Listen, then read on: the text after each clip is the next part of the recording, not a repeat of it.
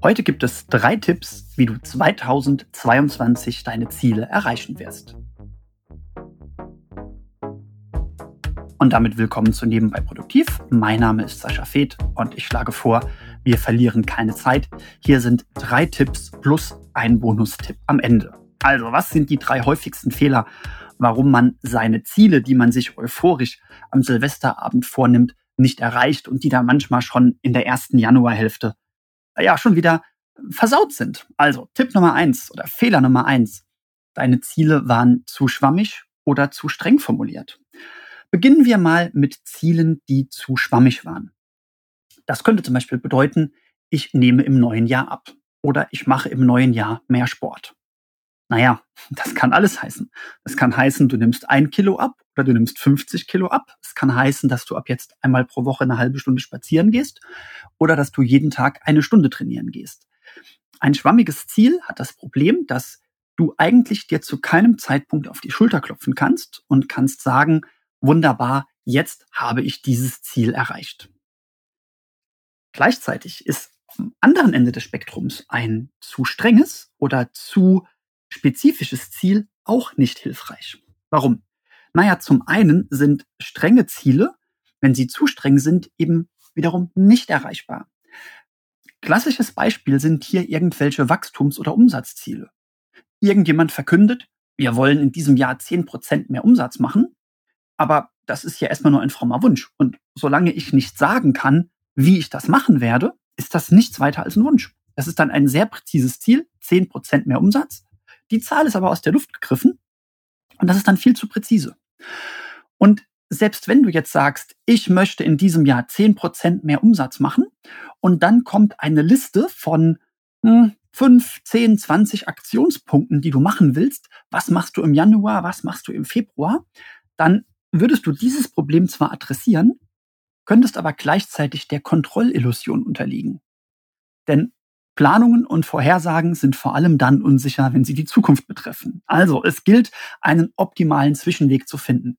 Nicht zu schwammig, nicht zu streng, die goldene Mitte. Das heißt, überlege dir, welche Strategie, welche Taktik du fahren kannst. Überlege dir, was sinnvoll möglich ist in, innerhalb dieser Taktik, dieser Strategie und überlege dir dann anschließend noch, ob du noch ein bisschen was on top packen willst, na, damit es eben auch eine Herausforderung bleibt, damit du vielleicht, wenn du das möchtest, ein bisschen aus deiner Komfortzone rauskommst. Fehler Nummer zwei. Du hattest keinen Plan B. Was tust du denn, wenn du hinfiel, äh, hinfällst? Entschuldigung. Naja, du stehst wieder auf.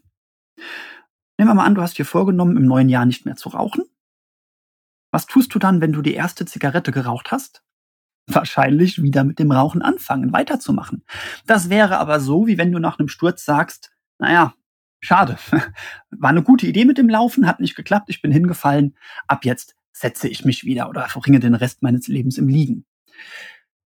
Jedes Ziel oder jede, jeder Vorsatz, jede Gewohnheit wird auch mal reißen. Es wird immer mal einen Tag geben, wo es einfach nicht funktioniert. Aus allen möglichen Gründen. Es kann alles Mögliche schiefgehen. Es kann, du kannst krank werden, du kannst einen Unfall haben, sonst irgendwas, äh, Corona, es kann Corona kommen oder sowas. Und was du dann brauchst, ist einen Plan B. Und bei Gewohnheiten muss dieser Plan B gar nicht unbedingt sowas sein wie, hm, was mache ich denn, wenn ich mit dem Rauchen nicht aufhören kann, ähm, dann mache ich als Plan B, äh, höre ich mit dem Trinken auf oder sowas.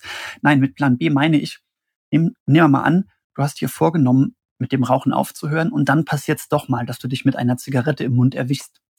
Dann solltest du einen Plan B haben, der lautet, wenn ich mich doch einmal mit einer Zigarette im Mund erwische, dann werde ich Folgendes tun. Zum Beispiel, im ganz konkreten Beispiel, dann werde ich drüber nachdenken. Warum ist das gerade passiert? An welcher Stelle haben mich meine Willenskräfte gerade verlassen? Und wieso war die Versuchung zu stark? Und was könnte ich das nächste Mal tun, um dieser Versuchung nicht zu erliegen? Hm, ich kann mir an der Stelle vorstellen, dass einige hyper-euphorische Motivationsgurus sagen, denk gar nicht erst ans Scheitern. Äh, der Gedanke, dass du doch einmal daneben liegen könntest und eine Zigarette äh, rauchst, das ist doch eine selbsterfüllende Prophezeiung. Ihr wisst mittlerweile, so bin ich nicht gepolt. Ich glaube, so viel Realismus muss sein. Und es ist eben viel wichtiger, das im Kopf zu haben, zu wissen, du bist nur ein Mensch, es kann schiefgehen, es kann scheitern. Und das Entscheidende ist dann, wenn es einmal scheitert, dann bedeutet das nicht, dass das ganze Projekt gescheitert ist, sondern dann bedeutet das einfach nur, dass du in, naja, dass du mit dir selbst in einen Prozess gehst des Nachdenkens und überlegst, woran hat es denn gelegen und was mache ich das nächste Mal besser. Fehler Nummer drei, du hast es nicht mit neuen Gewohnheiten verknüpft. Zwei klassische Beispiele. Du willst im neuen Jahr mehr trainieren oder du willst dich gesünder ernähren. Das Beispiel, ich möchte mehr trainieren. Also das ist jetzt schon wieder na, was sehr, sehr Schwammiges. Also da kann man jetzt nicht sagen, wann das erreicht wird, aber du könntest jetzt zum Beispiel ganz konkret sagen, ich möchte im neuen Jahr, jetzt kommt eine konkrete Zahl, gerne mehrmals pro Woche folgende, folgende Menge Training machen. Noch ein kleiner Tipp, auch wenn es jetzt darum heute nicht primär geht. Wenn du einfach nur sagst, ich möchte mehr trainieren, dann hast du damit ja überhaupt nicht gesagt, warum du das eigentlich möchtest. Also im Idealfall hast du noch dazu geschrieben, ich möchte mehr trainieren, weil ich meine Rückenschmerzen loswerden will, weil ich mit meiner Figur unzufrieden bin, weil ich mich wohlfühlen möchte, weil das für mich ein wichtiger Ausgleich ist. Also im Idealfall steht da auch dabei, warum du das möchtest. Denn dieses Warum du das möchtest kann der starke, wichtige Motivator sein, wenn die Serie zu reißen droht. Okay, aber jetzt nehmen wir mal an, du hast also für dich einen Grund identifiziert, warum du mehr trainieren möchtest. Du hast es auch ungefähr beziffert, was das für dich bedeutet. Beispiel, dreimal die Woche eine Stunde oder eine halbe Stunde äh, Fitnesstraining machen. Ja, wann findet das denn statt? Also wenn dir das am Sonntag einfällt, oh verdammt, ich habe ja noch drei halbe Stunden Training offen, dann ist es zu spät. Wenn du dir das am Montag überlegst, könnte ich es heute machen? Hm, muss nicht sein, es sind ja noch sechs Tage offen, wo ich es machen kann. Wenn du dann am Dienstag auch nicht trainierst, sind ja immer noch fünf Tage offen. Oh, langsam wird's aber eng und irgendwann sind nur noch vier Tage offen und da muss ja eigentlich auch noch ein Ruhetag dazwischen und dann, oh, jetzt hat's gar nicht funktioniert. Das heißt, äh, diese Gewohnheit, die hast du nicht, oder dieses, dieses Ziel hast du nicht irgendwie konkret so aufgehängt, dass es einen Trigger gibt, der das auslöst. Dieser Trigger könnte zum Beispiel sein, dass du sagst, wenn es in meinem Kalender steht. Und dann muss es aber auch in einem Kalender stehen. Bist du jemand, der sich gut an selbst auferlegte Termine halten kann?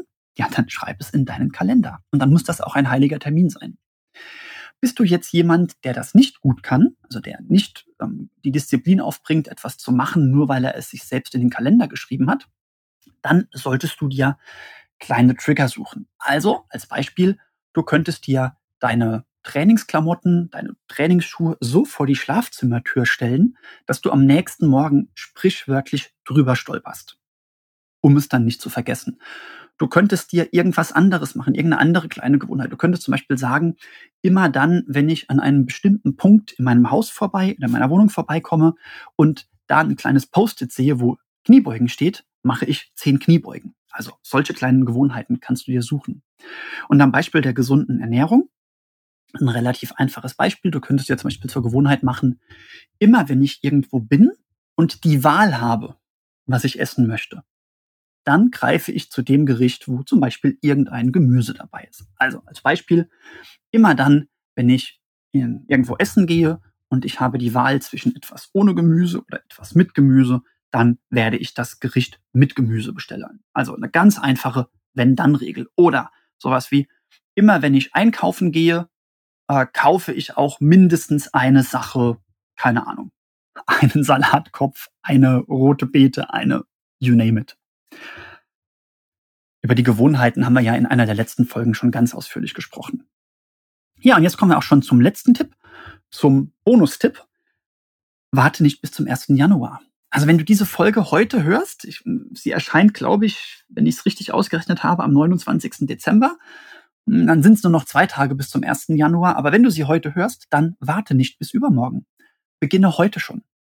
Denn eine Gewohnheit, die für dich wichtig ist, die dein Leben verbessert, die sonst irgendeinen Vorteil für dich hat, warum sollte die bis nächste Woche warten? Ah, damit du noch mal drei Tage so richtig schön ähm, dich im eigenen Saft suhlen kannst und noch mal drei Tage auf die Kacke hauen.